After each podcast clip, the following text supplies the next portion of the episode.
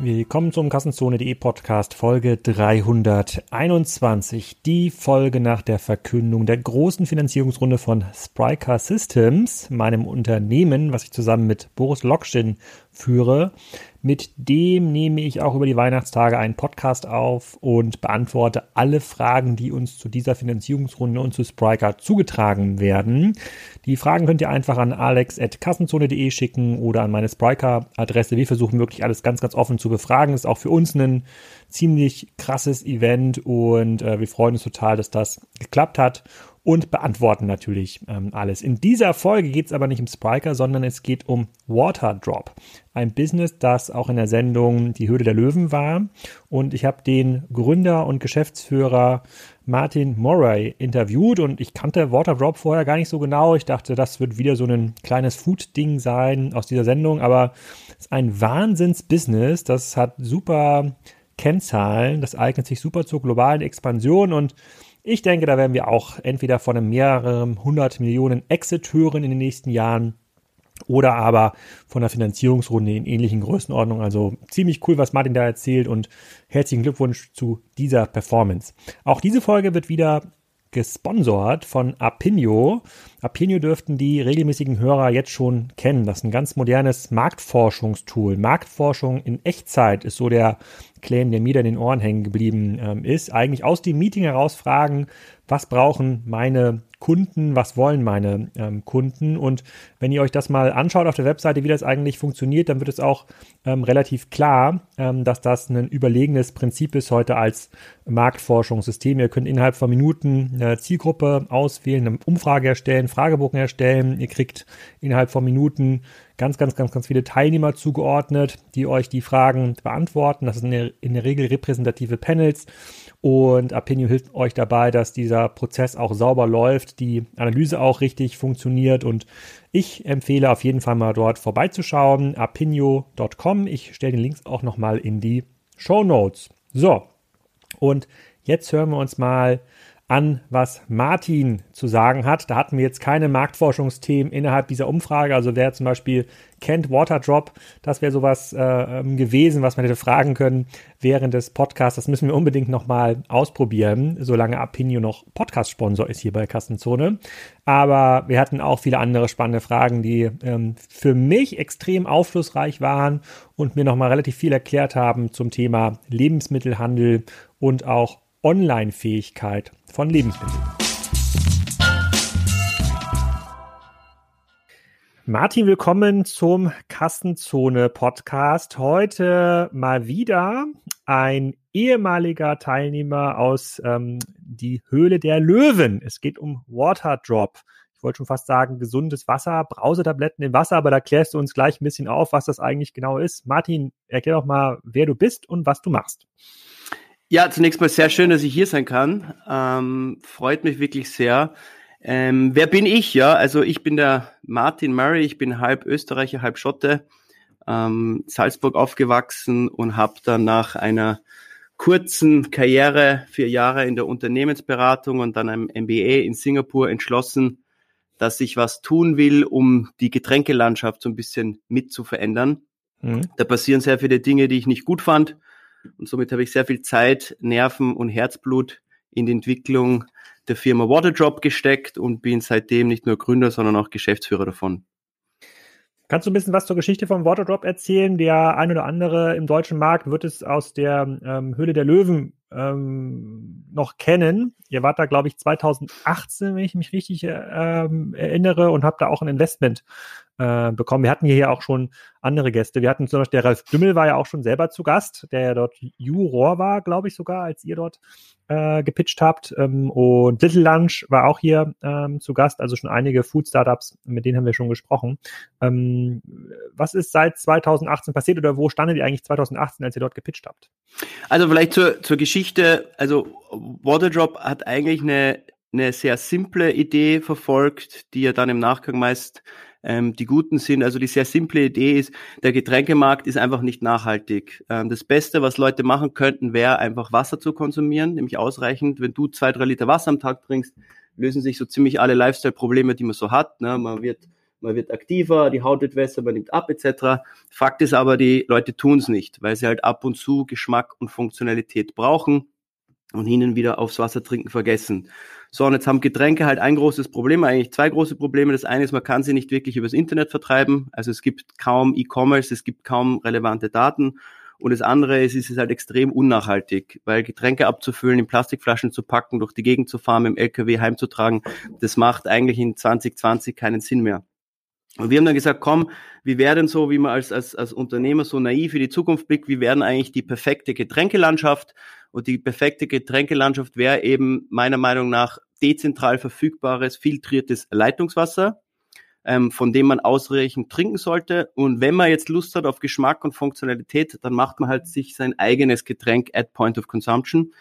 Und das ist eigentlich die simple Idee. Und so haben wir begonnen in, in, in 2015, haben dann zwei Jahre lang entwickelt in Singapur und in Deutschland, haben alles selber machen müssen, also nicht nur die Rezepturen, sondern auch die Verpackung, die ganze Produktion. Mittlerweile haben wir einen eigenen Produktionsstandard gebaut in Deutschland und sind dann damit 2017 in den Markt, haben in Österreich getestet, ähm, haben ein Multi-Channel-Konzept entwickelt, also 80 Prozent vom Business ist online, D2C.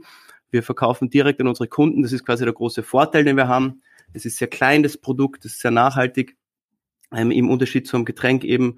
Und wir haben aber auch drei Offline-Channels. Wir verkaufen an Firmen. Wir betreiben mittlerweile 15 Shops und wir sind in circa 4000 Retail-Outlets ähm, in Deutschland, Österreich, Frankreich und Großbritannien.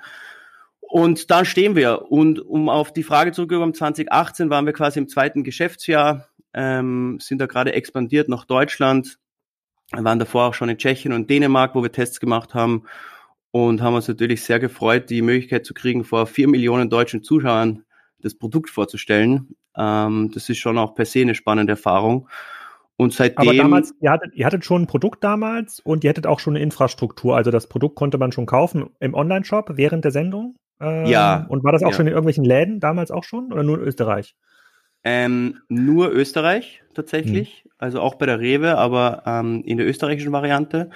Und wir haben dann synchron mit dem Auftritt natürlich massiv nach Deutschland expandiert. Also Österreich und Deutschland sind jetzt nicht gänzlich anders. Ähm, da gibt es ein paar Feinheiten, aber wir betrachten das generell als einen Markt. Also die Dachregion ist für uns eine Region.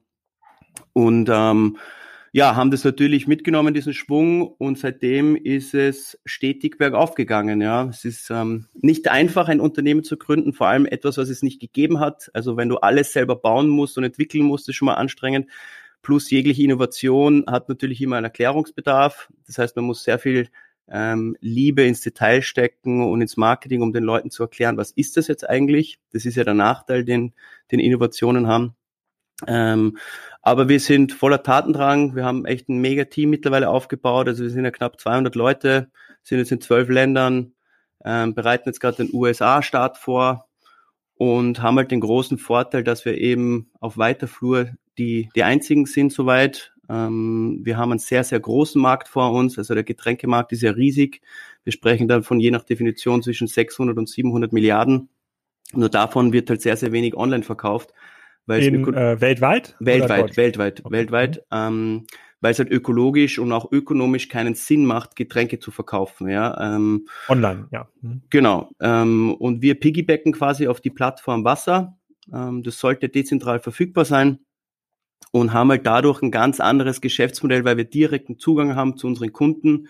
Wir haben jetzt knapp 900.000 Online-Kunden alleine plus die ganzen Offline-Kunden.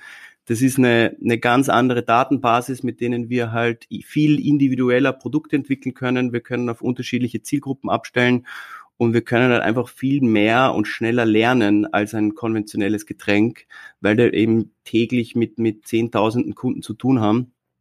Und das ermöglicht natürlich auch ganz andere Türen und auch eine Entwicklungsgeschwindigkeit, weil wenn man online, wenn man im E-Commerce aktiv ist, macht es im Wesentlichen keinen Unterschied, ob man jetzt in zwölf oder in 50 Ländern verkauft, wenn man die Supply Chain dahinter hat.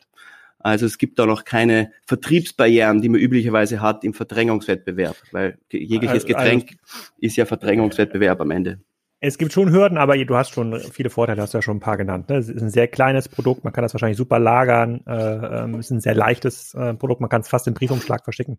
Ähm, vielleicht noch mal kurz zum Produkt. Ich glaube, es ist zu kurz gekommen, weil ähm, ich kannte das Produkt vorher nicht, also bevor äh, ihr euch gemeldet habt. Ich habe auch die Sendung damals nicht gesehen und dann habt ihr auch mir so eine Probierkiste zugeschickt mit, ach, keine Ahnung, 20 Geschmackssorten gefühlt waren da, äh, ähm, waren da drin. Und wenn ich es jetzt einem Dritten beschreiben müsste, dann würde ich sagen, es ist so eine Art gesunder Brause, äh, Brausetablette. Die kann ich in eine Flasche oder in ein Glas Wasser äh, ähm, kippen und dann reichert sich da so ein bisschen Geschmack an. Limette, Himbeere, keine Ahnung, Ananas, worauf man irgendwie Lust ähm, hat und äh, die ist irgendwie besser oder nachhaltiger produziert als jetzt die klassische Kinderbrausetablette, da ist nicht so viel Zucker drin und äh, ähm, mehr Vitamine. So würde ich es ganz grob beschreiben. Ist das richtig?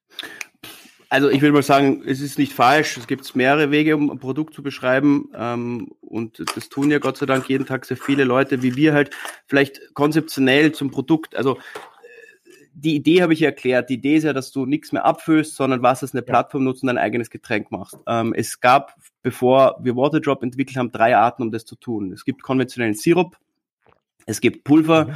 und es gibt konventionelle Brausetabletten. Ähm, die Sirup und, und Pulver haben Nachteile, auf die ich gerne eingehen kann. Brausetabletten haben wir ursprünglich sehr interessant gefunden, weil es von der Technologie eigentlich genial ist. Also du hast zwei Stoffe, die lösen sich im Wasser auf und verschwinden und nutzen quasi, also sind der Transportmechanismus für meistens eben funktionale Inhaltsstoffe. So, was haben wir gemacht? Wir haben uns die Technologie angeguckt und die Technologie ist im Wesentlichen Salz und Säure, die reagieren gemeinsam und haben das so umgebaut, die Rezeptur, dass es der Transportmechanismus ist, echte Frucht- und Pflanzenextrakte ähm, in ein Getränk zu bringen.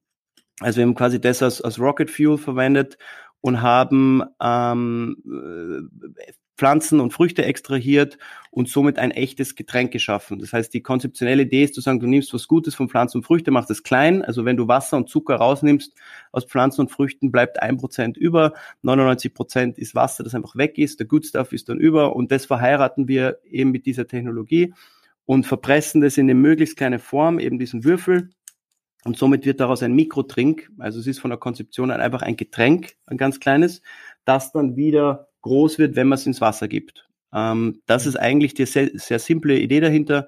Nur wir haben halt die gesamte Rezeptur ähm, entwickeln müssen. Es ist jetzt nicht so, dass man das relativ schnell nachbauen könnte. Und wir haben ein, ja, somit eine völlig neuartige Produktkategorie ähm, erschaffen, ähm, mit Brausetabletten vergleichen muss eigentlich gar nicht. Also es ist eher so mehr Functional Water, Flavored Water in einer viel nachhaltigeren Darreichungsform. So würde ich das sagen. Und vielleicht noch ein Punkt, der wichtig ist. Alles, was wir tun, weil wir, wir haben auch andere Segmente, alles, was wir tun, zielt eigentlich darauf ab, dass die Leute mehr Wasser trinken. Das ist eigentlich die ganz simple, aber global galaktische Positionierung, weil niemand anderer die einnimmt und auch sagen kann, weil jeder andere sagt, trink mein Zeug wegen ABCDE und wir sagen, na Leute, das Beste, was ihr machen könnt, ist ausreichend Wasser zu trinken und wir helfen euch. Wir helfen euch mit Geschmack, wir helfen euch mit Funktionalität, wir helfen euch mit schönen Flaschen, mit Karaffen, da kommen noch etliche andere Produkte, die, die in diese Tech-Richtung gehen, kann ich dann erzählen. Ähm, und das wollen die Leute, weil, wie ich anfangs gesagt habe, wenn du ausreichend Wasser trinkst, ähm, löst es so ziemlich alle deine Probleme. Und wenn du auf zuckerhaltige Getränke verzichtest, ähm, wenn du auf Plastikflaschen kaufst, verzichtest, ähm, tust du auch der Welt und dir selber was Gutes. Also das ist so ein bisschen die, die Philosophie drumherum. Und wir sind jetzt im vierten Jahr. Also wir haben, wie gesagt, alles von der Pike auf entwickelt. Wir haben auch das Produkt gefühlt jedes Jahr fünfmal verbessert. So ein Produkt ist auch nie fertig in der Entwicklung. Ähm, und blicken das sehr optimistisch nach vorne. Hm. Ganz kurz zu, also es ist keine Browsertablette, das heißt, es ist jetzt auch nicht so, wir haben ja auch hin und, wieder mal Gäste, ähm, die jetzt ähm, Nahrungsmittelergänzung irgendwie produzieren, irgendwelche Proteinshakes, Drinks und da, da scheint es ja eine Vielzahl von Anbietern zu geben im Markt, zu denen kann ich einfach gehen und sagen, und denen sage ich, ähm, wenn jetzt Pamela Reif ihren neuen Proteinriegel produzieren lassen möchte, da gibt es wahrscheinlich 100 Firmen, zu denen sie gehen kann und die ihr quasi die Zutaten zusammen mischen und verpressen in den Riegel. Und du sagst, die gleichen Anbieter könnten jetzt aber nicht euren äh, Drink produzieren, weil da ist technisch so viel Innovation drin und da sind so viele Gedanken drin, da gibt's noch keinen Standard. Und dieser Würfel, damit man sich vorstellen kann, das ist jetzt nicht so groß wie so eine Brausetablette, die man von den Kindern kennt, ist noch deutlich kleiner. Ähm, ich habe jetzt hier den, was habe ich jetzt, ich habe mich jetzt gerade ein, aufgetan, Fokus, das glaube ich mhm. mit Limette. Ja. Ähm, und, und dieser kleine Würfel, was ist da jetzt drin? Sind da jetzt irgendwie drei getrocknete Limetten drin? Kannst du das mal so ein bisschen beschreiben? Also es sind die Rezeptur, und dann kann ich ja auf die Produktion kurz eingehen. Ähm, die Rezeptur besteht eben aus Frucht- und Pflanzenextrakten, verschiedenen, ähm, aus verschiedenen Aromen. Wir versuchen dann immer so zwei, drei Extrakte und zwei, drei Aromen zu mischen. Ähm, Natriumbicarbonat, das ist eigentlich also Baking Soda, Salz und Zitronensäure. Und das mhm. Salz und die Zitronensäure, die reagieren im Wasser. Also ähm, die Zitronensäure wird absorbiert und das Natriumbicarbonat zerfällt in Natriumcarbonat. Ähm, das wirkt dann auch sogar basisch. Und dieser Auflösungsprozess ähm, führt dazu, dass sich die Extrakte halt im Wasser entfalten können. Das heißt, die Kombination eigentlich aus Extrakten und Aromen sind dann drinnen. Ähm, wir haben ein, bald zwei Produkte, die auch natürliches Koffein drinnen haben. Also wir haben ein Produkt, das hat organisches Guarana auch noch drinnen, das hat 80 Milligramm Koffein, das ist das Nero, das wird dir sicher taugen. Ähm, das hat dann wirklich, das, das hat auch dann wirklich einen ähm, sehr schnellen Effekt. Ähm, aber die anderen sind dann tatsächlich wieder nur ähm, also Geschmack und Vitamine, aber Vitamine in einer Menge, dass man ausreichend davon trinken kann. Also wir haben jetzt Tagesbedarf, wir reden da zwischen 15 und 45 Prozent äh, B- und C-Vitamine. Aber es ist ein, es ist ein, ein, ein Lebensmittel, das ist noch wichtig zu erwähnen, es ist kein Nahrungsergänzungsmittel. Das heißt, du kannst auch bis zur ähm, physischen Grenze, die sind, glaube ich, 40 am Tag, ähm, recht viel mehr Wasser, glaube ich, geht überhaupt nicht ähm, kannst du trinken und somit können das, kannst du das auch in der Schwangerschaft als Kind trinken und du kannst auch untertags bis zu 10, 15, 20 Stück trinken, ja.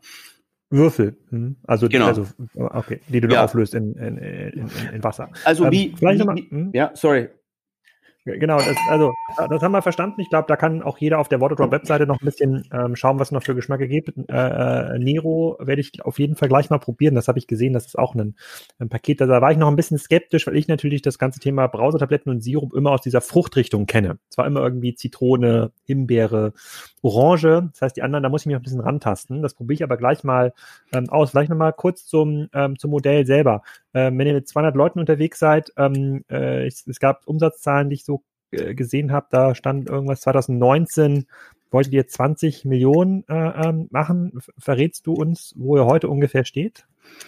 Ähm, bisschen über dem Doppelten.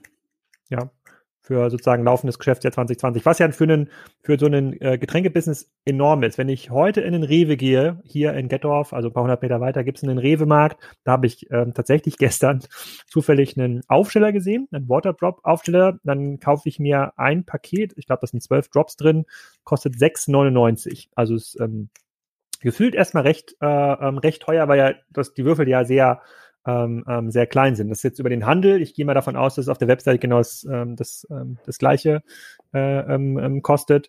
Ähm, ist denn der typische Käufer, äh, der direkt bei euch kauft, kauft der ein Paket oder ist das ein Vielbesteller und kauft oft nach? Wie kannst du mal den, die, die Customer Journey so ein bisschen äh, beschreiben? Ihr habt irgendwann diesen Hype erzeugt, also eine Nachfrage, die, wo sicherlich auch ähm, die, äh, die Löwe der, die Höhle der Löwen ein bisschen, äh, bisschen geholfen äh, geholfen hat. Aber wie ging es da weiter? Viele dieser Produkte und insbesondere Dinge, wo dann auch mal Ralf Dümmel investiert hat, ich glaube, der ist dann da bei euch nicht zum Zuge gekommen später, ähm, die verschwinden ja relativ schnell wieder in, in, in, auf den Ramschregalen. Die werden einmal verkauft, ja, der keine Ahnung, der Bügeleisenwärmer wird einmal verkauft und dann kaufen Leute das nie wieder. Wie ist das bei euch? Wie, so, ja, wie funktioniert so ein Es sind extrem relevante Punkte, weil ähm, also zunächst einmal, wir sind ja vom, vom Business her wir haben eine sehr langfristige Aus, Aus, Ausrichtung und obwohl wir extrem stark wachsen, ähm, blicken wir so fünf oder zehn Jahre in die Zukunft und wollen ein nachhaltiges Unternehmen bauen. Also wir sind nicht getrieben durch jetzt schnelle Umsätze kaufen oder die Firma ver verkaufen, ähm, sondern wir wollen einfach nachhaltig eine wirklich wunderschöne Marke bauen und eine Marke bauen dauert halt eben Jahre. Das kann man nicht übers Knie brechen.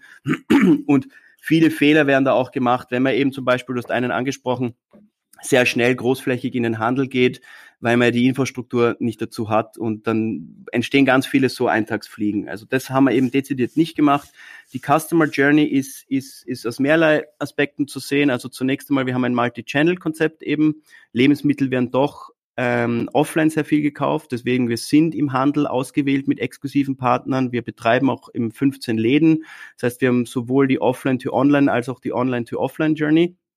Ähm, die Kunden, die jetzt zum Beispiel online auf uns aufmerksam werden, die kommen über Social Media großteils oder halt ähm, Friends and Family. Also das Produkt hat eine sagt inhärente Viralität. Also die Leute sprechen über das Produkt. Ähm, du würdest normalerweise einen von zwei Funnel wählen. Du würdest sagen, komm, ich weiß schon ganz genau, was ich will. Ich kaufe mir jetzt hier irgendwie nicht nur ein großes Set an Waterdrops verschiedenen Geschmacksrichtungen, sondern ich nehme auch ein, zwei schöne Accessoires mit. Also wir machen mhm. ja nicht nur, nicht nur die Drops, sondern wir machen so ziemlich alles, was man halt so braucht, um, um Wasser zu trinken. Wir stecken da sehr viel Liebe und Herzblut rein und das schätzen die Kunden. Das heißt, das wäre so ein Set-Journey. Dann also kaufe eine Flasche, ein Glas. Flasche in allen Formen. Wir sind ja mittlerweile einer der größten Verkäufer von, von Flaschen in Europa. Ähm, gibt in allen Farben, Designs, Limited Editions, ähm, gibt auch für, für Tee jetzt, was wir gemacht haben. Aber jedenfalls, ich kaufe mir ein Set und dann komme ich meistens drauf, dass mir von acht Geschmacksrichtungen drei, vier besonders gut schmecken und kaufe dann nur die nach. Ähm, die andere ähm, Variante wäre eben ein Probierpaket-Set zu kaufen. Das ist eines unserer beliebtesten Produkte. Da hat man halt nicht zwölf Stück pro Packung, sondern weniger aber man hat dann die Möglichkeit, relativ günstig sich durchzutesten, was einem halt am besten schmeckt und vor allem, wie man es am liebsten trinkt. Da gibt's ja auch ganz unterschiedliche Typen. Manche nehmen einen Drop auf einen Liter, manche auf 250 ml, das ist dann entweder schwächer oder stärker. Manche trinken es mit Kohlensäure, manche ohne. Also da gibt's ja ganz, ganz unterschiedliche Feinheiten. Und das ist auch gut so, weil das ist auch genau das, was wir wollen, dass die Leute halt mehr Wasser trinken und sich das halt so veredeln, wie sie wollen. Also das ist die, die Online-Journey. Ähm, natürlich ist es so, dass man offline auch sehr viele Kunden hat, die nur offline kaufen. Also wir haben Stammkunden in unseren Shops, wir haben von den 15 Kiosken, also von den 15 Shops sind 13 Kioske und zwei Flagship Stores. Wir haben jetzt in Wien einen wunderschönen Flagship Store eröffnet und auch in Salzburg haben wir einen, also beide in Österreich. Wir werden aber nächstes Jahr auch in etlichen anderen Ländern Flagship Stores aufmachen. Muss man und sich das vorstellen wie bei meinem Müsli damals, die dann immer so Stores hatten bei so, keine Ahnung, 30, 40, 50 Quadratmeter mit dem ganzen Sortiment? Ist das bei euch ähnlich oder sind die größer noch, die Flagship Stores? Ähm, die Flagship-Stores sind ein bisschen größer und die Kioske kleiner. Also die Kioske sind wirklich so 15 bis 20 Quadratmeter. Die stehen in der Mitte von, von den Einkaufszentren, ah. äh, sind sehr schön designt und haben halt eben nicht nur den Effekt, dass man die Marke sieht, sondern dass man oben eben auch stehen bleibt und sagt, ah, was ist denn das? Ähm, du hast das eingangs erwähnt, das ist sehr erklärungsbedürftiges Produkt. Das heißt, die, die Kunden testen. Das ist jetzt in Zeiten von Covid nicht möglich, aber davor war es möglich. Und probieren sich halt dann durch und nehmen halt dann die Packung mit, ähm, von den Geschmäckern, die ihnen am meisten zusagen, oder sie lassen sich beraten und kaufen dann online. Also es gibt da ganz unterschiedliche Channels, deswegen ist das Schöne an Multi-Channel, dass man eben sowohl Online-Kunden akquiriert, die dann offline nachkaufen. Ähm, ähm, andersrum funktioniert es genauso. Ich sehe das jetzt mal in einem Supermarkt oder ich sehe es bei einem Kiosk und kaufe dann online nach. Ähm, was auch spannend ist beim Produkt ist, wir haben das jetzt getestet in zwölf Ländern. Also wir sind ja mittlerweile nicht nur in Österreich, Deutschland, wir sind in Frankreich, Großbritannien, Tschechien, Polen, Italien, Spanien, Niederlande, Nordics. Und das, das Kundenverhalten ist, ist, ist überall ähnlich. Ähm, das heißt, die Botschaft ist eigentlich überall die gleiche und wir sehen, dass dann ein Verhalten eintrifft, dass wir von unseren Kunden sage ich jetzt mal 10, 20 Prozent wirklich extrem loyale, so wirkliche Hardcore-Fans entwickeln. Also wir haben auch so auch Kunden, die sich das Logo tätowieren haben lassen. Also das wird dann schon sehr intensiv. Und dann gibt's eine ganze, eine ganze ähm, Reihe von Kunden, die sagen, komm, ich kaufe das jetzt irgendwie ein, zwei Mal im, im Quartal oder im Halbjahr oder im Jahr oder ich verschenke es jemanden ähm, ähm, oder ich kaufe es zu Weihnachten oder zum Spezialangebot. Und dann gibt's manche, die die halt das quasi nur ab und zu trinken. Also es gibt da ganz unterschiedliches Kaufverhalten. Ähm, das wirklich Spannende ist, dass wenn ein Kunde bei uns länger dabei ist, ähm, dass er auch für, für immer bleibt, weil dann hat er den Vorteil wirklich verstanden. Er sieht auch den Effekt, den das zusätzliche Wassertrinken auf einen haben und wir kriegen wirklich jeden Tag hunderte Nachrichten aller ich weiß nicht, wann ich das letzte Mal eine Plastikflasche gekauft hat. Ich fühle mich so viel besser, weil ich trinke jetzt dank euch wirklich so viel mehr. Und es ist ja am Ende des Tages keine Hexerei. Jeder könnte ja zwei, drei Liter Wasser am Tag trinken. Aber die Wahrheit ist, die Leute machen es halt nicht. Und wir helfen ihnen dabei. Und das ist ein, ein schönes Gefühl, sage ich jetzt mal. Hm. Und ähm, also ich, ich finde es enorm beeindruckend, weil das ist ja wirklich ein, ein Segment, was ihr was ihr ähm, erzeugt. Also ihr habt jetzt, wenn ihr jetzt nicht weniger Sirups und Brausetabletten gekauft durch euch, sondern es wird tatsächlich, äh, äh, das führt dazu, dass die Leute mehr Wasser trinken. Aber was, was ersetzt ihr denn dann? Also was trinken die Leute denn weniger? Also dann kaufen die wirklich weniger Cola, kaufen die wirklich weniger Wasser in PET-Flaschen? Äh, muss, muss Nestle Angst haben äh, mit seinem Nespresso, weil die Leute jetzt den äh, Nero Drop ins Wasser schmeißen? Also das Gute ist schon mal, niemand muss Angst haben, weil der Markt ist riesig. Ähm, ist einer der größten Konsumentenmärkte das der Welt. Google übrigens auch beim Thema Online-Werbung. ja, stimmt, stimmt. Aber da gibt es keinen marktbeherrschenden Hersteller. Es gibt drei Firmen, die beherrschen 50 Prozent vom, vom Getränkemarkt. Die würde man auch kennen. Die haben jeweils ein paar hundert Marken. Das wissen ja die wenigsten Konsumenten, dass ähm, so viele Marken zu einem Konzern gehören. Und ich sage immer, die Getränkindustrie ist ja keine Product Industry, es ist eine Supply Chain Industry, weil wenn du das Regal, wenn du die Regalplätze hast und wenn du deine LKWs hast und deine Supply Chain, dann bestimmst du im Wesentlichen, was du trinkst. Ähm, wenn man sich den Markt anguckt, was, was ist der große Trend? Also der Trend geht ja zu Wasser, massiv. Das ist noch immer die stärkst wachsende Produktkategorie und weg von den CSDs, also von den Carbonated Soft Drinks. Ähm, Energy wächst noch relativ schnell. Ähm, aber insgesamt ist das große Problem, um deine Frage zu beantworten, von den Getränkenherstellern, dass halt immer weniger Leute in Zucker, also Zuckerwasser in Plastikflaschen konsumieren. Das heißt, das ist das Segment, was wirklich verliert. Und wir naschen eigentlich von allen mit. Also ich würde sagen, wir haben natürlich sehr viele ähm, konvertiert, die früher sehr viel zuckerhaltige Getränke getrunken haben. Wir haben aber auch am anderen Spektrum Leute, die per se eigentlich schon genug Leitungswasser getrunken haben, das nehme ich niemanden weg und jetzt mehr davon trinken. Äh, wo wir sicherlich direkt substituieren, ist Flavored Water. Das ist eine, eine relativ große Produktkategorie auch. Ähm, das heißt, das, da wäre es ein, ein, direkter Wettbewerb. Aber wenn man sich die Gesamtmarktgrößen anschaut, ähm, das sind wirklich homöopathische Mengen und das sind wir noch immer äh, die kleinste Mücke am Elefanten.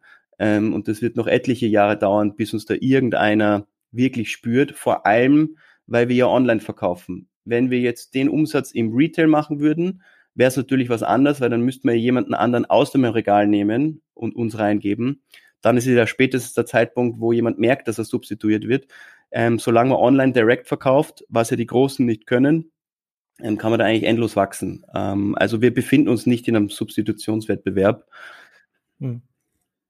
Also ich glaube, irgendwas müssen die Leute ja dann irgendwie weniger trinken. Also ich glaube, bei mir substitu substituierst du nichts, weil wir trinken sehr viel Wasser aus dem Wasserhahn. Gestern erst haben wir hier so ein großes Blue-System installiert bekommen. Ich bin ganz gespannt, wie sich das hier äh, äh, durchsetzt im, im Haushalt. Da müssen wir das nicht mehr mit dieser komischen Anlage machen von SodaStream. Ähm, und äh, also da kommt so eher dazu. Ähm, ob das jetzt dazu führt, dass die Kinder mehr Wasser trinken, muss man mal sehen. Es würde aber vielleicht dazu führen, dass wir die, bisher haben wir immer noch ähm, Apfelsaft zum Beimischen und die Kinder trinken gerne Apfelschorle. Das könnte natürlich dazu führen, dass man weniger Apfelsaft ähm, dann kauft zum, zum Beimischen aus dem, aus dem Tetrapack. Das muss ich mal beobachten. Ähm, du hast gerade gesagt, dass Kunden euch über soziale Kanäle finden. Wenn man nach euch googelt und so ein bisschen guckt, ähm, Waterdrop-Erfahrung, dann sieht man auf jeden Fall viele ja, Influencer will ich nicht sagen, aber es gibt so zwei, drei Blogs, die haben das irgendwie vertestet. Also spielen Influencer in eurer Werbestrategie über Social eine, eine, eine große Rolle? Also, weil du hast ja gerade schon äh, zwei, dreimal gesagt, es ist erklärungsbedürftig. Niemand wacht morgens auf und, und denkt sich, ach, ich, ich brauche jetzt eine moderne Brausetablette, ganz vereinfacht gesagt, sondern ihr müsst ja das Produkt aktiv an die Kunden bringen und wenn dann die Verbreitung groß genug ist und der Freundeskreis das dann entsprechend feiert, äh, äh, dann gibt es einen Word-of-Mouth-Effekt. Das ist übrigens auch der erste Kontaktpunkt gewesen, den ich mit Water Drop hatte, ist mir jetzt im Nachhinein aufgefallen. Ähm, eine, ähm, eine Freundin hatte an ihren Mann eine Flasche geschenkt von, von Water Drop und ich dachte, okay, das ist jetzt halt so eine ein neuer Flaschenhersteller, äh, ähm, aber mir war gar nicht klar, dass äh, dahinter ähm, euer, euer Getränk, euer Getränk steckt. Ähm, wie, welche Rolle spielen Influencer in diesen sozialen Kanälen, um eure Marke bekannt zu machen, um dann auch Traffic in den Shop zu schleusen? Ähm, also sie spielen definitiv eine Rolle. Wir machen ja sehr viel online ähm, und Influencer-Marketing, ich meine, man kommt ja gar nicht mehr drum rum. Es verändert sich auch ähm, alle paar Monate, aber sie spielen schon eine große Rolle. Ähm, das Gute bei den Influencern ist, man hat eben, ich habe es erwähnt, die Zeit, das Produkt zu erklären wenn man sich jetzt rein visuell, und das ist ja im E-Commerce extrem wichtig, überlegt, wie die Werbung oder wie das Visual aussieht, dann verstehe ich ja erstmal nicht, wenn ich jetzt nur eine Packung Waterdrop sehe, was das überhaupt sein soll. Wenn ich jetzt aber ein Glas daneben gebe oder eine Flasche oder jemand erklärt mir, was das ist, dann verstehe ich das. Das heißt, es ist ähm, in diesem Upper Funnel extrem wichtig. Wir arbeiten mit sehr, sehr vielen Influencern, sowohl mit ganz kleinen, auch mit ganz großen in, in etlichen Ländern. Und um es kurz zu machen, ich ähm, empfinde sie schon als sehr wichtig. Man muss nur aufpassen, dass man die richtigen wählt. Ich glaube, das ist die, die, die Kunst im Influencer-Marketing, weil manche passen halt einfach nicht zur Marke und man weiß es halt vorher nicht. Also solche Kollaborationen laufen ja relativ standardisiert ab. Da gibt's ja Influencer, die arbeiten für, für sehr viele Marken, manche sind da selektiver, aber im Wesentlichen kann man ja nicht genau kontrollieren, was die sagen. Ähm, deshalb, man muss genau wissen, welche Influencer eigentlich was sagen oder wofür stehen. Und ich glaube, da werden sehr viele Fehler gemacht, weil Influencer sind nicht gleich Influencer. Und wir haben da mittlerweile ein echt großes Team drauf, das nichts anderes macht, als die richtigen auszusuchen und es zu testen und ähm, da intensive Partnerschaften aufzubauen. Also es ist durchaus ein sehr wichtiger, wichtiger Teil von unserem Online-Ökosystem. Hm. Und äh, andere Werbeformate äh, funktionieren die für euch? Also Out of Home, TV-Werbung, also wenn ihr jetzt eine TV-Werbung schaltet, also bei Öle der Löwen konntet ihr das Produkt ja ausführlich erklären. Das funktioniert ja wie eine perfekte äh, Verkaufssendung ähm, für euch. Aber würde eine TV-Werbung für euch funktionieren oder ist das reichen 30 Sekunden nicht, um das Produkt keine Angst, der Martin erklärt gleich ausführlich, wie und ob TV-Werbung für Waterdrop funktioniert. Ich wollte hier noch ein bisschen Platz schaffen für unseren zweiten Sponsor, Textu. Der ein oder andere hier dürfte sich erinnern aus der letzten Folge, weil 30 Sekunden reichen in der Regel ja nicht aus, um die Steuern zu machen, beziehungsweise das ganze Thema Compliance. Und dafür gibt's äh, Textu. Die sind auch gerade ausgezeichnet worden zur besten Text-Tech Lösung. Das ist auch ein richtiger Zungenbrecher. Und zwar von KPMG und der Steuerabteilung von Siemens. Die konzentrieren sich auf Händler, die ähm, ja im Grunde genommen mit den Fähigkeiten von lokalen ähm, Steuerberatern so ein bisschen an ihre Grenzen stoßen. Das ist eine relativ große Compliance-Plattform. Ich kenne die auch schon länger. Ich habe schon viel Positives von denen ähm, gehört, dass es passt auch extrem gut für Amazon-Händler, die ähm, zum Beispiel im Rahmen ähm, des Fulfillment bei Amazon, also FBA, diese ganzen paneuropäischen oder mitteleuropäischen Optionen äh, machen. Da wird die Finanzbuchhaltung in der Regel deutlich komplexer und man hat relativ viel Aufwand, ähm, damit das alles fachgerecht auszufüllen. Und man findet auch wenig Experten, die das können, weil das einfach so, sehr schnell entwickelt, dieser ganze Markt.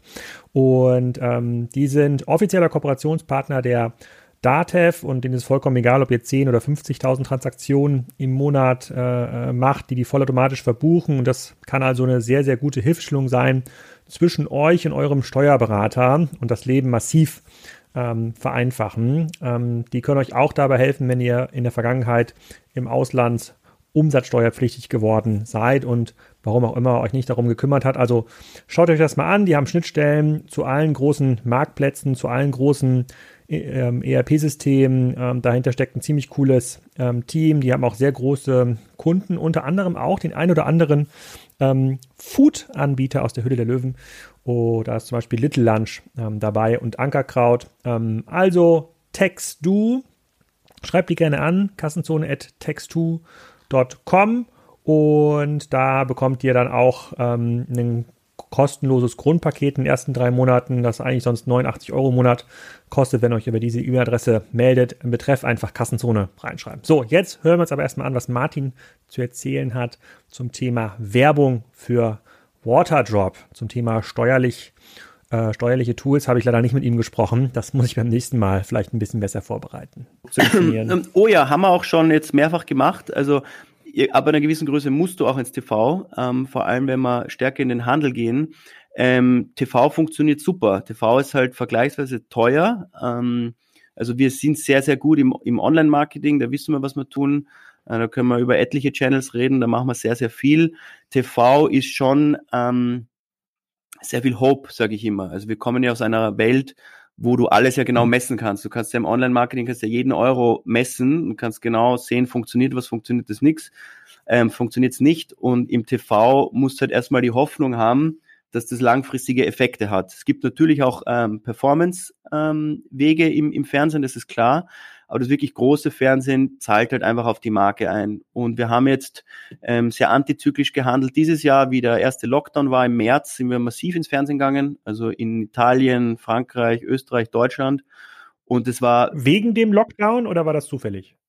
Das war wegen dem Lockdown, weil was ist passiert? Die Großen haben ihre Kampagnen storniert und die Leute haben mehr ferngeguckt. Also zwei sehr positive Effekte. Und somit hat es für uns hm. riskiert, weil ähm, die großen Kampagnen in Vorbereitung auf die Fußball-EM sind alle storniert worden. Das heißt, es war sehr, sehr viel Werbeplatz da. Und die Leute haben, glaube ich, im Schnitt 25 Prozent mehr ferngeguckt und haben gesagt, komm, jetzt, jetzt zahlt sich's für uns aus, lass uns das testen. Und es war wirklich sehr ähm, erfolgreich. Ist halt eine andere Welt, Fernsehen, als, als online. Aber wenn eine Marke wächst, muss man alle Marketing-Channels äh, zumindest schon mal ausprobiert haben. Und wir fahren jetzt schon wieder hoch. Also wir machen jetzt auch noch, noch einige Fernsehflights. Und es ist ein, ein unheimlich spannendes Medium aus vielen Gründen. Und wie viel, ihr habt ja, glaube ich, Dagmar Wörl damals in der Sendung mit als Investorin auf, aufgenommen, aber diese 500.000 Euro, die dürften wahrscheinlich heute keine große Rolle mehr spielen in der, sozusagen in der, in der Cashflow-Organisation ähm, bei euch. Ähm, könnt ihr euch selber finanzieren mit euer, mit eurem ganzen Produkt oder könnt ihr die ganze Expansion finanzieren? Du, du sprichst ja zwischen den Zahlen von so einem 100% Wachstum year over year. Das äh, erzeugt ja schon einen enormen Kapitalbedarf. Oder habt ihr da ähm, holt ihr euch da Investoren rein oder könnt ihr über Bankkredite machen? Ähm, also wir haben etliche Investoren. Ähm, wir haben auch natürlich mehr Kapital gebraucht, ähm, um richtigerweise so ein Wachstum zu finanzieren. Wir haben mittlerweile auch Zugang zu, zu Krediten. Das ist auch richtig. Ähm, aber wir sind mittlerweile ganz gut aufgestellt. Also die Antwort ist, wir könnten unsere Kernmärkte aus dem Cashflow finanzieren. Nur dadurch, dass wir international expandieren, wie schon erwähnt, jetzt zum Beispiel USA etc., haben wir natürlich auf Investorengelder zurückgreifen müssen. Nur wir sind eben von, von sehr langfristig denkenden Familien und, und wohlhabenden einzelnen Personen finanziert und eben nicht ähm, professionelles Venture Capital. Das heißt, die Leute, die bei euch investiert sind, äh, denken, ticken nicht in so einer Fondslogik, die sind nicht darauf angewiesen, dass ihr verkauft werdet, sondern die erhoffen sich langfristig eine Rendite aus dem Investment. Genau, das sind alles Leute, die keinen ähm, keinen kurzfristigen finanziellen Erfolg ja. brauchen. Sagen. Wobei bei dem bei dem Kapitalmarkt gerade, bei dem auch äh, vermögende Familien ja nicht wissen, wohin mit dem Geld, fragen die wahrscheinlich sogar eher an, willst du nicht noch mehr haben, äh, Martin? Das anstatt zu fragen, wann kann ich meine Zinsen bekommen? Das ist das Paradoxe am Fundraising. Ähm, wenn man es nicht braucht, hat man alle Optionen. Wenn man es braucht, ganz am Anfang, wenn man nichts hat, dann hat man keine. Ähm, das ist mhm. tatsächlich so, ja. Also mittlerweile, wenn man ein, den sogenannten Product Market Fit erreicht hat und so eine Traction hat wie wir, ist das Fundraising nicht mehr wirklich das Problem. Da ist eher dann das Problem, wie viel will man diluten, wer ist der richtige Partner langfristig, welche Synergien gibt es tatsächlich zusätzlich zu Geld ähm, und wen braucht man, muss man auch sehr ehrlich sein, weil jede Unternehmergeschichte hat Stärken und Schwächen und man muss sich ja oder man kann sich auch mit Investoren äh, Stärken stärken oder auch Schwächen in der Organisation, Zugang zu bestimmten Märkten, funktionale Expertise ja dazu holen. Ähm, und da gibt's. Also, das, also was ich bisher so gehört und gesehen habe, das, das klingt viel mehr nach Stärken als nach, ähm, als nach Schwächen, äh, muss ich sagen. Und ich bin, was Geschäftsmodelle angeht, schon recht kritisch in, ähm, äh, in, in Summe. Ähm, wenn, wenn das Wachstum jetzt so, äh, so, weit, so weitergeht, welche Rolle spielen denn die ähm, stationären Partner? Also Rewe war, glaube ich, auch euer initialer Partner im Handel, aber es dürfte doch jetzt auch einen in der Größe, in der ihr jetzt seid, auch in der Nachfrage, die ihr natürlich erzeugt, und dort gucken die Einkäufer ja auch bei allen Händlern ähm, auf das, was die Kunden eigentlich wollen, ähm, müsste doch jetzt auch einen Edeka anklopfen oder einen DM äh, oder einen Hofer in, äh, in, in, in Österreich heißt, glaube ich, Aldi Hofer. Genau. Ähm, wie, wie, wie geht ihr damit, wie geht ihr damit äh, um, beziehungsweise wie, wie schaut es aus mit der Expansion in, in andere Ladenkonzepte? Weil wenn Rewe klug gewesen wäre, hätten sie ja gesagt, komm Martin, wir machen das, ja, Vertrauensvorschuss, aber dann wollen wir es auch fünf Jahre exklusiv. also, äh, um die Frage zu beantworten, Retail wird immer wichtiger, weil je größer eine Marke wird, desto mehr muss sie verfügbar sein. Ähm, Und das ist auch für die Konsumenten, du hast jetzt vorhin die, die Consumer Journey angesprochen, das ist einfach bequem. Also ich, wenn ich jetzt einkaufen gehe, dann nehme ich mir irgendwie noch ein, zwei Lieblingssorten mit. Man muss einfach da sein. Ähm, was ist beim Handel wichtig? Wir sind eben sehr ambitioniert, aber wir sind nicht naiv. Handel ist sehr, sehr kompetitiv, ist schwierig, vor allem wenn man ein erklärungsbedürftiges Produkt hat. Wir sind zwar für den Handel ein extrem attraktives Produkt, weil wir sehr wenig Platz brauchen und sehr hohen Umsatz auf we wenig Fläche haben. Ähm, die mögen uns nur. Es ist nichts leichter, großflächig in den Handel zu gehen. Das wirklich Schwierige ist, drin zu bleiben. Ähm, wir wären nicht die erste Marke, die glaubt, auf Teufel komm raus, jetzt irgendwie in 20, 30.000 Retail-Outlets zu gehen. Die Kunst liegt ja darin, drinnen zu bleiben. Das heißt, man muss den, den Handel, das ist unsere Strategie, halt sehr nachhaltig aufbauen. Was heißt es? Wir werden, wir gehen direkt in die Regionen rein, wir bauen uns unsere eigene Vertriebstruppe auf und wir, wir bauen mit den, mit den Retailern wirklich langfristige Partnerschaften probieren da auch unterschiedliche Dinge aus. Das ist ja zum Beispiel bei uns eine spannende Frage, wo stehen wir denn überhaupt? Ähm, das ist teilweise sehr unterschiedlich, auch in den Ländern. Wir sind jetzt zum Beispiel auch in Großbritannien, auch in Frankreich im, im, im Handel. Ähm, der Handel wird jetzt im Geschäftsmodell, wir machen circa, was sind das, ähm, 8, 9 Prozent ähm, vom Umsatz ähm, im Handel und der Anteil wird steigen, je größer wir werden. Es gibt ja auch im Online keinen, man kann sehr stark wachsen, aber man kann nicht unbegrenzt wachsen. Also die Amerikaner, die denken halt dann nochmal größer, die sagen, man kann so. Aber ist das, ist das, ist das wirklich so? Also ich würde euch fast vergleichen mit Nespresso. Ähm, also ist, ist, ihr schafft es ja quasi ein Lifestyle-Produkt zu erzeugen. Espresso gab es ja vorher auch nicht, diesen Kapselkaffee ist ja auch eine, eine Nische, die die erzeugt haben. Ihr erzeugt jetzt quasi ähm, Kapselwasser, vereinfacht gesagt. Wenn man die Verpackung jetzt irgendwie noch ein bisschen plastikfrei äh, äh macht, dann ist ja alles super nach, äh, nachhaltig. Das ist so leicht, das kann man wirklich mit einem Brief äh, äh, Brief verschicken. Das heißt, man hat noch nicht mal große Versandkosten, die man hätte. Und bei Nespresso ist ja auch so, dass ein Großteil der, äh, der Versorgung direkt passiert. Sowohl im B2B, das ist ja ein Riesenkanal, äh, für die, also in, in Kaffeeautomaten in, in, in, den Firmen, als auch im, im B2C. Die Leute kaufen ja ganz, ganz selten die Ware in einem, äh, in einem Nespresso Flagship Store, sondern stellen die, ordern die online nach und Nespresso hat ja einen guten Grund, warum es das nicht im, im Laden gibt. Also da, da, da bin ich mir nicht sicher, äh, ob ich da jetzt deine Vision des, der Rolle des Handels teile. Also es ist doch total cool, bei diesen 80, 90 Prozent äh, D2C äh, zu bleiben, um auch unabhängig zu bleiben und auch äh, sehr agil zu bleiben. Also warum sollte man das Also ich, ich ähm, sagen wir mal so, ich, ich denke sehr langfristig, ja. Und äh, wenn ich sage, man kommt an eine Grenze, dann spreche ich davon vielleicht 300, 400 Millionen online. Ähm, irgendwann ist ja der Markt online gesättigt, weil es gibt noch immer viele Kunden, die offline kaufen. Also du kannst nicht unlimitiert Online-Kunden kaufen. Also da gibt es irgendwann eine Grenze.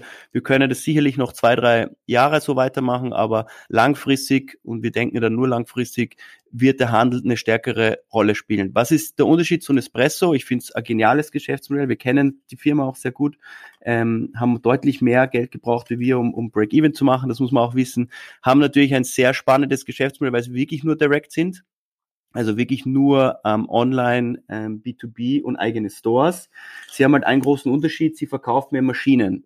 Ähm, das heißt, das Geschäftsmodell ist ja, du lockst ja die Kunden in ein System ein. Stimmt. Das Stimmt. haben wir nicht. Das heißt, du mhm. kannst Waterdrops ja egal wo reingeben. Das ist schon mal ein, ein großer Unterschied. Ähm, und du haben natürlich jetzt als Nestle, als Eigentümer andere ähm, Werbebudgets, um da jetzt Nachfrage zu erzeugen. Also wir reden ja da von hunderten Millionen. Ähm, das ist einfach.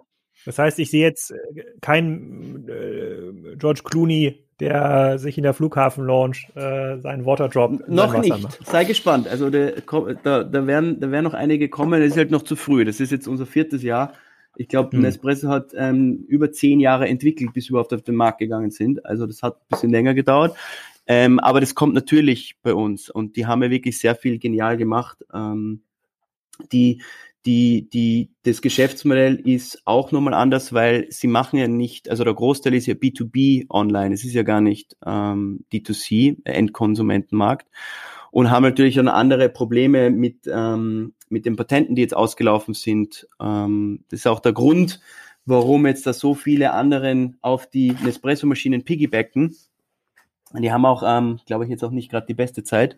Aber es ist schon richtig. Also es ist Multi-Channel, es ist eine Einzelverpackung, es ist ähm, Customization, es ist wirklich eine Welt, die die um Kaffee gebaut haben, bauen wir halt um Wasser trinken. Also der, die, der Vergleich ist vom Geschäftsmodell her schon, ähm, finde ich, sehr akkurat mit ein paar, paar Unterschieden, dass ich glaube, dass der Wassermarkt noch viel größer ist und per se weniger kompetitiv, weil du hast beim Kaffee den Vorteil, dass er eigentlich eine Droge ist, also es macht er sehr schnell süchtig. Der Nachteil ist, es gibt halt 50 direkte Wettbewerber, die dir Kaffee verkaufen.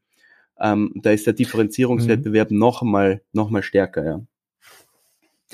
Bleiben wir mal ganz kurz bei den Wettbewerbern, weil das ist ja immer die große Gefahr, wenn man da äh, dem, im stationären Handel ist. Deswegen bin ich ja so ein großer Freund von der Direct-to-Consumer-Strategie. Ähm, also wie schwer wäre es denn jetzt für den Rewe oder für den Edeka ein ähnliches Produkt zu entwickeln. Also die Qualität lassen wir jetzt mal außer Acht, weil die kann der Kunde beim ersten Zweitkauf vielleicht gar nicht so stark differenzieren. Aber ähm, bei, bei den äh, Kapseln für Nespresso hat es sehr lange gedauert, bis die gut funktioniert haben. Ähm, die alternativen Kapseln, die dann der, irgendwie der Handel angeboten hat. Äh, wie schwer wäre es denn jetzt für den Händler, euch nachzubauen? Und die können ja auch nachrechnen. Die würden ja auch sagen, naja, also hier äh, sieben Euro für so eine Ka Packung kleiner Tabletten. Da ist ja eine riesige Marge drauf. Das könnten wir auch selber machen. Also da gibt es mehrere Antworten drauf. Wenn es so leicht wäre, dann hätte schon jemand gemacht. Also wenn du mich fragst, bau dein eigenes Produkt nach, würde selbst ich zwei bis drei Jahre brauchen und einen, einen sattlichen zweistelligen Millionenbetrag. Also es ist wirklich nicht einfach. Ähm, was sie machen werden und was kommt, ist ähm, Pulversachets, das kann jeder, und Sirup. Ähm, mhm. Das würden sie machen, weil da kannst du zu einem Lohnhersteller gehen und sagen, hey, ich hätte ganz gern irgendein Pulver in irgendein Sachet, das brandest du irgendwie und verkaufst es billig. Ähm, das würden sie machen. Das, was wir machen, ist sowohl an der Rezepturseite als auch in der ähm, nicht nur Verpressung, aber Verpackungsseite extrem aufwendig. Das wird keiner machen, weil es gibt genau eine Firma in der Welt, die das kann und das sind wir. Wir haben einen Lohnhersteller und wir haben eine eigene ähm, Produktion gebaut. Also wir, wir produzieren selber. Wir haben eine eigene Produktionsgruppe jetzt. Ähm, und das ist wirklich nicht so einfach. Also das sind enorme Investitionen in Technologie. Ähm, da kann ich auch nicht alles preisgeben, aber das sehe ich nicht. Was ich sehe, ist eben eine andere Zubereitungsmethode. Eben, wie gesagt, Sirup relativ leicht oder, oder Pulversachets. Davon wird es sehr viel geben, weil es macht konzeptionell einfach immer weniger Sinn, abgefülltes Wasser zu kaufen. Das ist ja der große Trend, auch nicht nur in Deutschland, sondern in ganz Europa. Es geht ja hin zu Leitungswasser, aber Leitungswasser filtrieren, wo es nicht pur vorhanden ist und dann entweder carbonisieren, ist ja ein Riesentrend, ähm, und dann zu Hause verfeinern. Und wie ich das dann mache, da gibt's unterschiedliche Darreichungsformen, wie gesagt, da kann man dann drüber reden, was, was, welche Vor- und Nachteile es gibt. Aber um die Frage zu beantworten, einen direkten Nachbau wird es nicht geben aber es wird ähm, Pulversachets und Sirup geben. Das ist relativ einfach. Das gibt's auch jetzt schon. Die Frage ist dann nur als Kunde, warum, ja. warum sollte ich das kaufen? Ja, ähm, das muss dann derjenige beantworten, der es nachbaut. Mhm. Ja, glaube ich. Ich, ich habe, wie gesagt, für mich ist die Lösungskategorie auch noch neu. Ich werde beim nächsten Mal, wenn ich hier beim Rewe bin oder auch beim DM, äh, werde ich mal ganz genau schauen, was die in diesem Bereich da schon, ähm, schon anbieten. Aber das muss man euch ja lassen. Ihr habt ja quasi diesen Markt. Ähm, das ist ja auch der Vorteil. Ihr, ihr primet jetzt den Kunden auf euch als Marke. Ihr besetzt das, das Segment, ist auch eine Top-Markenname, Waterdrop, auch sehr international äh, äh, nutzbar. Das finde ich schon extrem gut. Ähm, wenn ich jetzt online nach euch suche, ähm, da würde ja der Standardkunde oft anfangen bei Amazon. Habe ich jetzt gerade mal gemacht. Ich habe das im Vorfeld gar nicht ähm, ähm gemacht. Wenn ich da nach Waterdrop suche, dann sehe ich, dann sehe ich eine Damen- und Haremshose mit Kordelzug Aladdin hier in meinen Ergebnissen gesponsert. Da sieht man schon. Ja, das sind nicht wir. Dann Bilderwelten, Leinwand. Ja, das ist auch nicht ihr. Also sagen die, die Suche von Amazon ist wirklich größer geworden in den letzten Jahren. Ähm, aber dann kommen die ersten ähm, Bestseller. Das erste ist Air Up Starter Set, äh, was immer das auch sein mag. Dann das Bolero Kennenlernen Paket. Ähm, da sehe ich jetzt keine Waterdrops von euch. Gehe ich davon richtig aus, dass ihr nicht an und nicht über Amazon verkauft? Exakt. Also das ist eine, eine aktive Entscheidung von uns, alles direct to consumer zu machen. Ähm, das hat sehr viele Vorteile. Das habe ich eingangs erwähnt, es wäre natürlich verlockend zu machen. Wir könnten auch etliche Millionen mehr Umsatz machen auf Amazon und schneller skalieren international. Es hat halt eben auch Nachteile. Mhm. Ähm, und wir sind der Meinung, dass wir das alles selber machen wollen. Wir wollen direkt mit dem Kunden sprechen. Wir wollen direkt daraus lernen. Und deswegen bieten wir das alles nur direkt an. Also wir betreiben, wir betreiben aktuell zehn Shops ähm, über Shopify und wir machen das alles direkt. Also wir, wir verkaufen nicht über Plattformen. Ähm, deswegen wirst du uns auch dort nicht finden. Hm. Und das Risiko, was du bei Plattformen siehst, ist, ähm, dass A, die Marge abhanden kommt und der Kundenzugang weg ist? Mehrere. Also Kundenzugang ist, ist sehr groß. Ähm, Marge nicht, nicht unbedingt, weil die Plattformen haben ja so viel organischen Traffic, dass du weniger akquirieren musst. Das heißt, das wird sich wahrscheinlich auswiegen. Es ist ähm, zum Teil Markenimage, finde ich. Ähm, du hast es eh angesprochen. Ähm, Nespresso ähm, verkauft hat auch zum Beispiel eine gewisse Exklusivität mit und das Gleiche haben, haben wir auch zum Teil. Also das ist einfach was anderes, wenn du in einem Store einkaufst von Waterdrop, sei das jetzt digital oder in einem Flagship Store, als jetzt über eine, eine Plattform. Also es ist weniger commoditized. Ähm, und die, die andersrum Frage ist ja, warum sollten wir dort verkaufen? Ja? Ähm, was hat's für Vorteile? Es hat den Vorteil, okay, wir könnten schneller noch mehr, noch mehr Umsatz machen. Nur wir finden es besser, das Markenimage zu kontrollieren. Wir finden es besser zu lernen. Wir, wir finden es besser, direkt eben mit Kunden zu sprechen. Und wir müssen auch nicht, weil es gibt keine andere Firma. Es gibt etliche tausend Leute, die täglich suchen auf Amazon. Wir kennen ja die Zahlen. Da gibt's jetzt ein paar, ich nenne es jetzt mal Wettbewerber oder Marktbegleiter, die sich das Suchvolumen abgreifen und auf unsere Keywords bieten. Das finden wir auch immer ganz lustig. Aber es stört uns auch nicht. Ähm, und Ruf, rufen denn oft Leute von Amazon an, um dich umzustimmen? Jede Woche. Ähm, aber nicht nur, nicht nur Amazon, sondern gibt es ja etliche Agenturen dazwischen. Ähm, es ist natürlich verlockend, aber wir machen es nicht, ja. Ähm, es gibt eben einen Punkt, wo du es dann mhm. machen musst, das haben wir vorher erwähnt. Du kannst nur einen Kanal bis zu einer gewissen Größe skalieren. Ähm, es ist bei uns auch spannend zu sehen, wer eigentlich so das Role Model ist, weil das sind, es gibt keine europäischen Firmen eigentlich wirklich, die wir uns mehr angucken. Es sind Amerikaner, die das sehr, sehr gut machen, weil sie in sehr großen Märkten aktiv sind. Das ist für uns auch so eine Frage, wie groß können wir eben direkt werden online, bevor du andere Vertriebskanäle aufmachen musst. In manchen Märkten geht es zum Beispiel auch nicht anders. Also jetzt zum Beispiel, wenn du ähm, in China verkaufen willst, dann gehst du über eine Plattform. Also das kannst gar nicht wirklich bauen direkt. Ähm, aber jetzt vor allem in Europa und in den USA sehen wir jetzt erst einmal keinen Grund, um auf Plattformen zu gehen. Wir werden es uns natürlich immer wieder angucken. Da gibt es auch eine, eine Strategie, die sein könnte, vielleicht ein bestimmtes Portfolio, aber nicht das Ganze.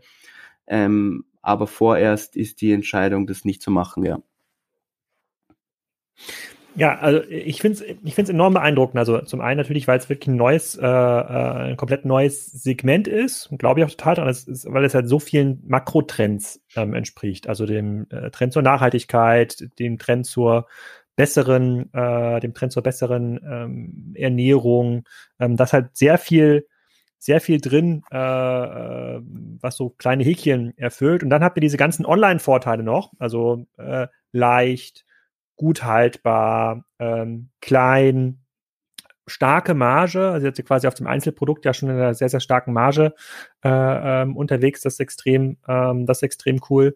Ähm, da sehe ich jetzt gar nicht, also abgesehen von dieser Wettbewerbs, von diesen Wettbewerbssituationen, wo ich, also weil es ein, weil es ein erklärungsbedürftiges ähm, äh, äh, Produkt ist, und Leute natürlich wenig Erfahrung haben mit so einem erklärungsbedürftigen äh, Produkt, ist natürlich die Gefahr, dass sie dann auf eine andere Marke in Anführungsstrichen erstmal reinfallen, auf einen anderen Anbieter, so die, die Billig-Sirup Brausemischung, die dann vielleicht irgendwo beim, äh, beim Edeka steht, die ist halt schon hoch, aber äh, was ich halt auch raushöre ist, A, müsste diese 100% Wachstum ja erstmal stemmen. Zu den 200 Leuten, die du gesagt hast, da gehören auch die Leute in der Produktion dazu. Richtig? Da gehören die Leute in der Produktion und in den Shops vor allem. Also wir sind in, in, in Wien im Headquarter ja. ähm, gute 50. Wir haben in Tschechien ein kleines Büro, wir haben in, in Paris ein kleines Büro, wir haben immer unsere eigene Produktionsstätte, aber wir haben eben in unseren 15 ähm, physischen Verkaufsstellen auch sehr, sehr viele Verkäufer natürlich und das ist alles ein Team. Ähm, die Verkäufer sind nicht alle ähm, fest angestellt. Es gibt viele Studenten, die zum Beispiel nebenbei ein bisschen jobben, deswegen sind es relativ viele. Aber es ist im Vergleich zu dem, wie wir wachsen und wie groß wir sind, sind es teilweise erschreckend wenige Leute, ja. Also wir versuchen das auch zu, so lean wie möglich zu machen. Ja, weil also bei 40 Millionen Umsatz und bei dem Wachstum, was ihr habt, ihr müsst selber produzieren, Maschinen bauen, Rezepturen ausprobieren. Der ganze Online-Marketing-Teil, ähm, der ist jetzt auch nicht ähm, unkomplex. Äh, das das Influencer-Geschäft ist nicht unkomplex. Also, und jetzt sagst du, möchtet ihr noch in ganz viele neue Länder äh, ähm, gehen. Das, dafür seid ihr schon recht lean aufgestellt. Wo sitzen denn die meisten Leute? Weil du rufst ja hier aus Wien. Wir an. sitzen in Wien, ja. Also wir sind ja, wie gesagt, stolze Österreicher. Ich meine, wir sind eine englischsprachige Firma. Wir haben, glaube ich, jetzt schon fast 20 Leute, die gar kein Deutsch mehr können. Also wir haben ja die Spezialisten, die wir brauchen, ja, die aus der ganzen Welt quasi ähm, schon zusammen rekrutiert ähm, und sind eigentlich sehr happy in Wien. Wien ist eine, eine wunderbare Stadt, um Unternehmen zu gründen, weil es halt eben unter dem Radar ist wir sind auch so vom Stil her eigentlich eher diskret, ähm, sind nicht so laut, wir sind auch nicht auf allen Veranstaltungen und erzählen allen, wie toll wir nicht sind. Wir sind eigentlich mit uns selbst beschäftigt, das Produkt besser zu machen, die Marke besser zu machen. Und ähm, da ist Wien einfach auch von der Lebensqualität ähm, genial. Vielleicht nicht so schön wie bei dir, zehn Minuten vom Meer weg, das verstehe ich, aber es ist trotzdem eine, eine, eine mhm. wundervolle Stadt und wir sind stolze Österreicher, und versuchen eben aus Wien raus eine, eine globale Marke zu bauen. Okay, dann letztes äh, Fragesegment, wenn man jetzt bei euch mal in den Shop äh, klickt, bei den Produkten, arrondierende Produkte, also Gläser, Strohhalme, ähm, äh, Flaschen, ist natürlich extrem reizvoll, rund um das Thema Wasser noch mehr zu machen. Also ihr könntet, ähm, so hast du gerade gesagt, Carbonisierung ist ein großer Trend, äh, aber immer noch ein sehr kleiner Anteil von Haushalten tut das. Da gibt es so zwei, drei Anbieter, die dort äh, äh, die dort ähm, stark sind. Durch und es ist ein sehr erklärungsbedürftiges äh, System, also Kohlensäure Wasser äh, ähm, rein zu, äh, reinzubringen. Ähm, ist das ein Thema, in das ihr noch in das ihr reinwachsen könnt, also die Wasserstation äquivalent zur Kaffeestation zu werden im Haushalt oder sagt ihr, nee, der Wasserhahn muss eigentlich reichen. Ihr wollt jetzt nicht noch irgendwie den, die Wassersprudler unter der Spüle Label mit äh, Waterdrop und den Waterdrop Wasserhahn äh, nicht noch installieren, aber es, also es ist ja schon reizvoll, das zu machen. Also es ist extrem reizvoll und, und so wie ich auf die Marke gucke, was wollen wir machen? Wir wollen eine globale Marke bauen, die das Thema Drink More Water besetzt. Also alles, was irgendwie hilft, mehr Wasser zu trinken, dafür wird Waterdrop stehen. Und das sind aktuell jetzt erstmal vier Segmente. Du hast das eine Segment, sind die, die Micro Drinks, und die Micro und Micro T. Also wir haben jetzt auch einen Tee gemacht, Warmwasserapplikation, Kaltwasserapplikation. Ähm, die haben wir besprochen. Das ist ein Segment. Das zweite Segment ist ähm, diese ganze Lifestyle-Welt, würde ich jetzt mal nennen. Wir machen ja sehr viel drumherum an Produkten, um Waterdrops zu konsumieren. Das sind Holzschatullen, das sind On-the-Go-Kits, das ist alles Mögliche. Ähm, dann haben wir eine dritte Säule, das ist Drinkware.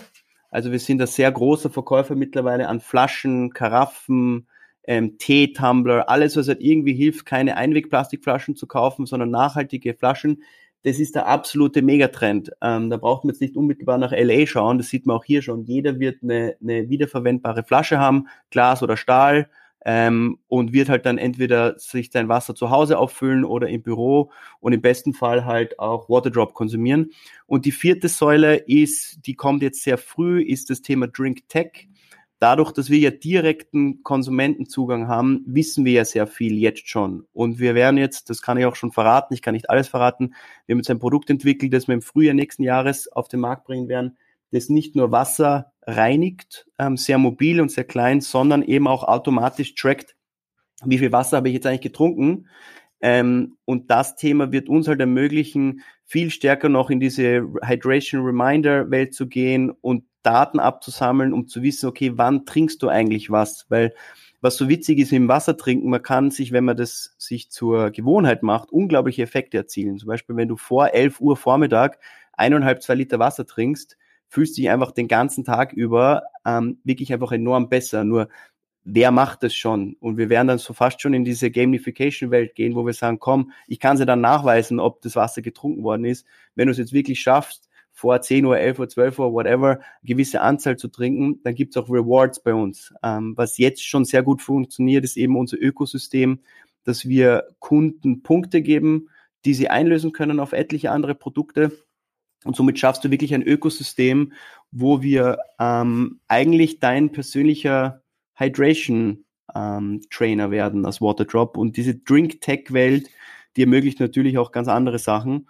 Das heißt, das ist das vierte Segment und das fünfte, das ist noch ab abstrakt, aber die Waterdrop Story ist eine Leitungswasser Story. Das muss man auch klar sagen. Wir kommen aus Österreich, Deutschland, wo wir ein Luxusproblem haben, nämlich über eigentlich sehr gutes Wasser zu diskutieren. Es gibt etliche andere Länder, die das, diesen Luxus nicht haben. Da stellt sich die Frage gar nicht Leitungswasser, ja, nein, weil man es einfach nicht trinken kann. Aber die Vision ist, glaube ich, trotzdem die gleiche. Es muss dezentral verfügbares Wasser geben für jeden. Das heißt, die Wasserfiltrierungsindustrie, die steht meiner Meinung nach noch in den, in den Kinderschuhen. Da passiert eigentlich noch gar nichts für das, wie riesig die Opportunity ist. Das heißt, mittelfristig wird es ganz, ganz viele Anbieter geben, die entweder bei dir zu Hause sehr aufwendig oder sehr lean ähm, dein, dein Leitungswasser so aufbereiten. Da gibt es zwei Technologien, da gibt es UVC-Technologie und, und Kohlefilter, dass du es auch trinken kannst. Und wenn ich eben ermöglichen kann, dass jeder zu Hause sauberes Leitungswasser hat oder im Büro oder on the go, dann gibt es überhaupt keinen Grund mehr, irgendwas abzufüllen und durch die Gegend zu fahren.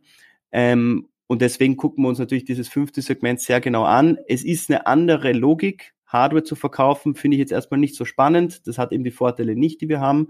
Ist auch ein ganz anderes Game. Aber natürlich laufen da Projekte in die Richtung, weil wir müssen auch in dem Segment aktiv sein auf deine Frage zurückzukommen, natürlich ist es verlockend, aber ich finde, bei einer Strategie ist es immer wichtiger zu sagen, was man nicht macht, ähm, bevor man sagt, was man nicht alles machen könnte. Weil nur so bringt man auch einen gewissen Fokus ähm, auf eine Marke, weil wenn man zu schnell in die Breite geht und alles Mögliche anbietet, ähm, wer ist man dann? Da macht man im besten Fall alles nur durchschnittlich. Das heißt, wir machen das Step by Step. Wir haben schon so einen Fünfjahresplan oder eigentlich sogar einen Zehnjahresplan, wo wir hinwollen. Und da gibt's unendlich viel Potenzial, nur wir versuchen halt das Drop by Drop zu machen. Ähm, und das hm. dauert halt auch eine Weile, ja. Aber natürlich gibt es so sehr, sehr viel spannende Sachen, wo wir Teil der Lösung sein werden, weil wir einfach ein einzigartiges Geschäftsmodell haben, eine geniale Marke und Zugang zu Kunden haben, also somit eine Datenbasis, die ja niemand hat. Ein Getränkehersteller weiß ja nicht mal, wer seine Kunden sind. Ja, äh, ja, ja, es ist schon, also ich, wie gesagt, ihr habt euch erst vor ein paar Wochen gemeldet, dann habe ich mich zum ersten Mal damit auseinandergesetzt und ich habe gedacht, hm, sozusagen just another Ding im Rewe-Regal, aber es ist schon sehr viel Win-Win-Win-Win-Win äh, dabei. Äh, sehr beeindruckend. Vielen Dank für deine sehr, sehr offenen Antworten auf die vielen Fragen. Ich bin gespannt auf das äh, Community-Feedback, äh, äh, ähm, insbesondere auf das Thema, wie schwer ist es für einen Händler, einen Wettbewerber aufzubauen oder ein Wettbewerbsprodukt ähm, aufzubauen. Da gibt es bestimmt den einen oder anderen, ähm, der das möglicherweise anders sieht. Ähm, bin ich gespannt drauf. Und äh, ja, ansonsten hast du mir viel äh, Geschmack gemacht auf dieses Nero-Produkt. Das äh, werde ich mir gleich mal, werde ich mir gleich mal zu Gemüte führen und, äh, äh und ausprobieren. Vielen Dank Danke für deine Zeit. Das war's. Ich hoffe, euch hat diese Ausgabe gefallen. Ihr habt schon parallel zur Ausgabe vielleicht eine Waterdrop-Flasche bestellt oder diese Drops, damit ihr das mal ausprobieren könnt. Ich kann sehr empfehlen. Euch erwarten noch zwei Podcasts in diesem Jahr. Ähm, einmal sprechen noch mit den Gründern von den Wilde Grills. Das Thema Grill lässt mich auch privat nicht los. Da will ich natürlich genau wissen, wie das funktioniert.